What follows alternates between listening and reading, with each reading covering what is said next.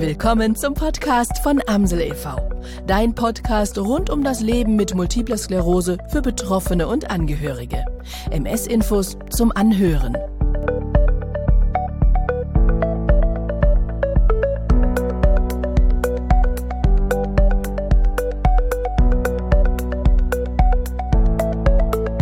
Herzlich willkommen zu einem neuen Amsel-Video.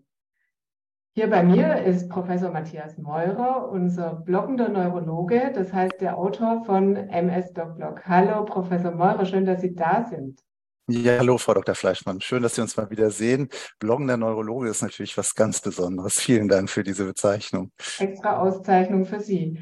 Heute geht es um die Remyelinisierung. Das ist schon ein kompliziertes Wort. Und in der letzten Zeit war die Remyelinisierung sehr häufig in der Presse. Warum eigentlich dieser Hype um das Remyelinisieren? Ja, sagen wir mal so, ich würde es gar nicht als Hype bezeichnen. Es ist schon, schon eine ganz wichtige Thematik, die wir auch in der MS-Therapie im Moment besprechen, wenn es um Remyelisierung geht. Ähm, es ist so, wir sind ja im Moment sehr, sehr gut unterwegs, was Entzündungshemmung angeht.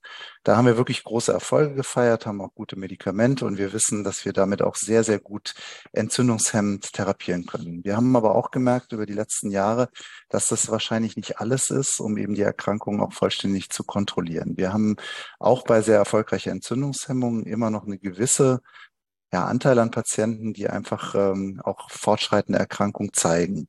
Also letztlich so eine Art Neurodegeneration.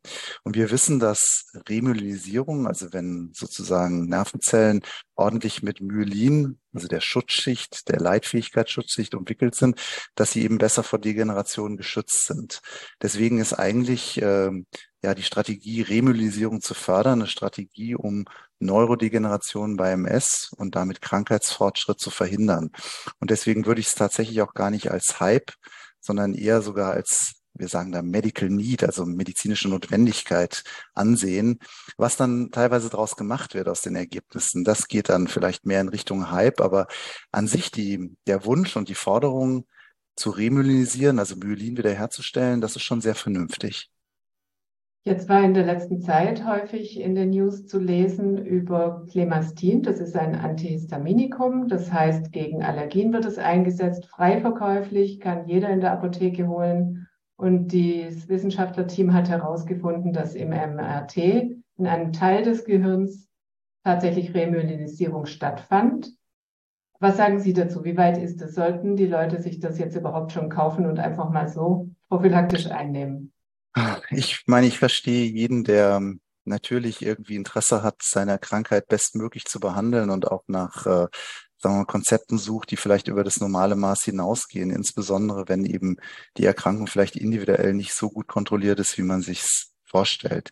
Ich wäre aber sehr zurückhaltend, jetzt auf der Basis der Daten, die da sind, tatsächlich mal eben die Apotheke zu laufen und ähm, ja, jetzt in dem Fall Clemastin einzufordern und einzunehmen.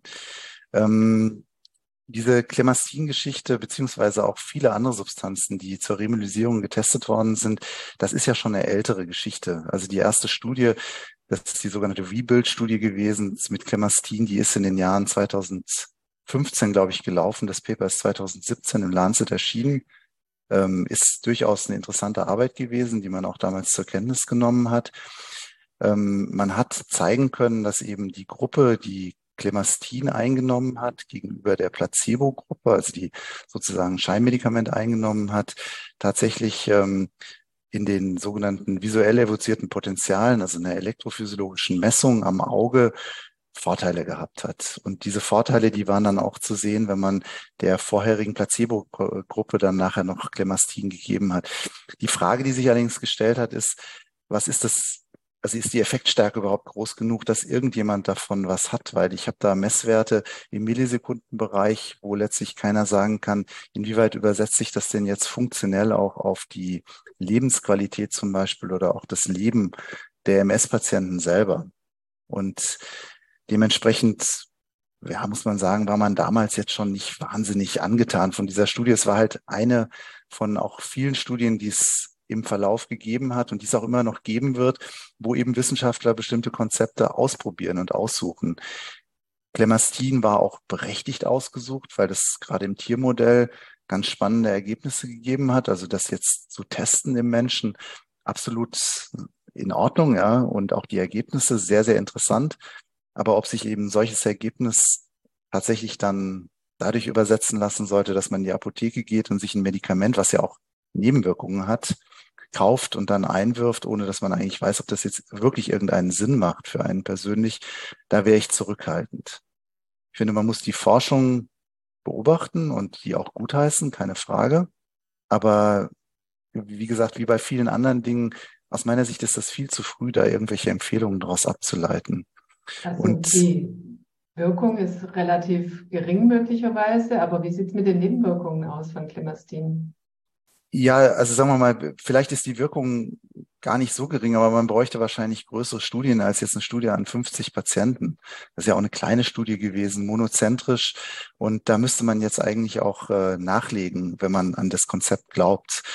Und Sie sprechen es an, ich hatte es ja gesagt, es ist auch eine Substanz, die durchaus Nebenwirkungen hat. Diese alten Antihistaminika, die man ja so zur Allergieprophylaxe auch einsetzt, die machen halt müde. Ja. Und wir wissen, dass Fatigue natürlich bei MS auch ein Problem ist. Wenn Sie jetzt ein Medikament nehmen, was dann auch zusätzlich noch Müdigkeit fördert, ich weiß nicht, ob Sie dann unterm Strich wirklich so viel davon haben. Also ich würde das gerne mehr abgesichert wissen, bevor ich da irgendeine Empfehlung ausspreche, auch wenn ich, kann es gut verstehen, ähm, ja, Verständnis dafür habe, dass man eben auch auf solche ja einfach einzunehmenden Medikamente schielt und dann sagt, das mache ich jetzt einfach mal. Ja. Aber immer dran denken, ähm, es gibt keine Wirkung ohne Nebenwirkungen. Wenn die Nebenwirkungen dann tatsächlich schlechter sind als das, was man damit rausholt, dann ist auch nichts gewonnen. Und vielleicht das noch zu ergänzen, diese Clemastin-Story, die ja schon etwas älter ist, die hat jetzt neulich halt noch Auftrieb gefunden, weil eben neulich auch in einem sehr renommierten Journal glaube, äh, PNAS war es, also die ähm, wirklich ein hochwertiges Paper hat man eben letztlich MRT-Maßnahmen ähm, eingeführt, um eben auch diese Remyelisierung zu messen, wobei man jetzt natürlich nicht sich das so vorstellt, dass man da irgendwie misst, wie sich da ein Oligodendrozyt um, um eine Nervenfaser wickelt, sondern man bestimmt die sogenannte Myelin-Wasserfraktion im MRT, also letztlich Verhältnisse von ja, an myelinisierten Arealen gebundenem Wasser zu anderen Arealen, die Wasser in anderer Form gebunden haben und guckt sich eben dieses Verhältnis an. Und da hat man eben ein Verhältnis gesehen, was dafür spricht, dass da ja mehr Myelin verfügbar ist an einer bestimmten Stelle im Gehirn. Auch das muss man dazu sagen, nicht an allen Stellen, die man untersucht hat, war das nachweisbar, sondern nur an einer bestimmten Stelle, dem Corpus callosum, also dem Balken, sagen wir auch, wo sich beide Hirnhälften miteinander verbinden und auch außerhalb von Läsionen der sogenannten normal erscheinenden weißen Substanz. Also wie gesagt, man muss da schon jetzt äh, ziemliche Abstriche machen. Es ist nicht so, dass man da jetzt gezeigt hat, ohne Wenn und Aber, wenn man diese Substanz einnimmt, dann, dann hat man Remyelisierung, sondern man hat eben mit wissenschaftlichen Methoden eben Unterschiede zeigen können, die sehr interessant sind. Und was ist interessant? Interessant ist, dass man vielleicht jetzt in Zukunft ein Tool hat, um andere Medikamente sorgfältiger zu untersuchen, also sein Studiendesign einfach verbessern kann. Darin sehe ich eigentlich den wahren Wert dieser kürzlich publizierten Studie, die so Wellen geschlagen hat, dass man jetzt unter Umständen eine MRT-Methode hat, um eben einen besseren Studienendpunkt auch zu generieren und dadurch vielleicht Studien auch höherwertiger zu gestalten. Das wäre für mich der große Vorteil. Also mit Clemastin erstmal noch abwarten mit dem äh, spontan, mit der spontanen Einnahme. Wie sieht es denn aus? Gibt es andere Substanzen oder auch Methoden, die eine Remyelinisierung bewirken, die aussichtsreich sind, wo noch weitere Studien erforderlich sind auch? Ja, letztlich, wenn man so ein bisschen in die, in die abgelaufenen Studien guckt, ist das alles relativ enttäuschend. Ne? Ich glaube, wir haben es hier und auch im Blog schon häufiger besprochen, dass es ja die Studien mit Opicinumab, diesem Antikörper gegen Lingo, so ein hemmendes Molekül für Remyelisierung gab, die ja auch letztlich keine, ja, wirklich durchweg positiven Ergebnisse erzielt haben. Das wurde ja auch dann nicht weiter verfolgt, dieses Programm. Es gibt noch eine andere Substanz, vom großen Pharmahersteller, der sich auch mit dem Histaminrezeptoren beschäftigt und da versucht, Remyelisierung zu fördern.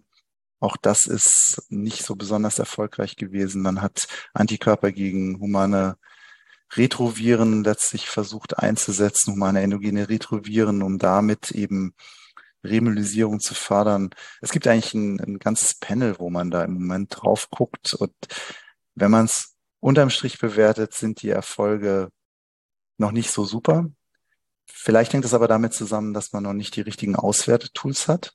Das wäre jetzt eben der Fortschritt mit dieser neuen MRT-Studie, dass man da vielleicht doch gezielter gucken kann und dementsprechend vielleicht auch bessere Studien eben in der Zukunft machen kann. Und das soll auch jetzt nicht irgendwie enttäuschend oder frustrierend wirken. So ist Forschung. Ja, man, man versucht auch vieles, ja, und hat auch viele negative Ergebnisse. Aber jedes negative Ergebnis bringt einen natürlich weiter. Und grundsätzlich, und das bringt uns wieder an den Anfang zurück, ist es ja eine sehr wichtige Sache, auch dieses Konzept der Remyelinisierung zu verfolgen. Und deswegen die Wissenschaft muss da dranbleiben, weil es eventuell der nächste wichtige Baustein ist, um eben MS-Therapie besser zu machen, wenn das gelingt.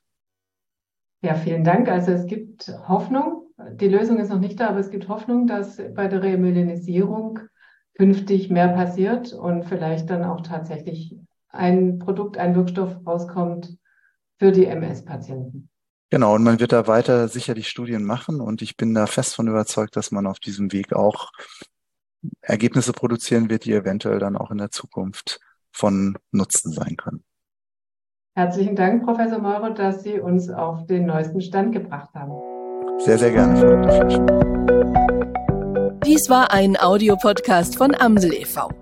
Weitere unabhängige Informationen zu Multiplen Sklerose findest du auf www.amsel.de. Wenn es dir gefallen hat, lass uns gerne eine Bewertung da. Bis zum nächsten Mal.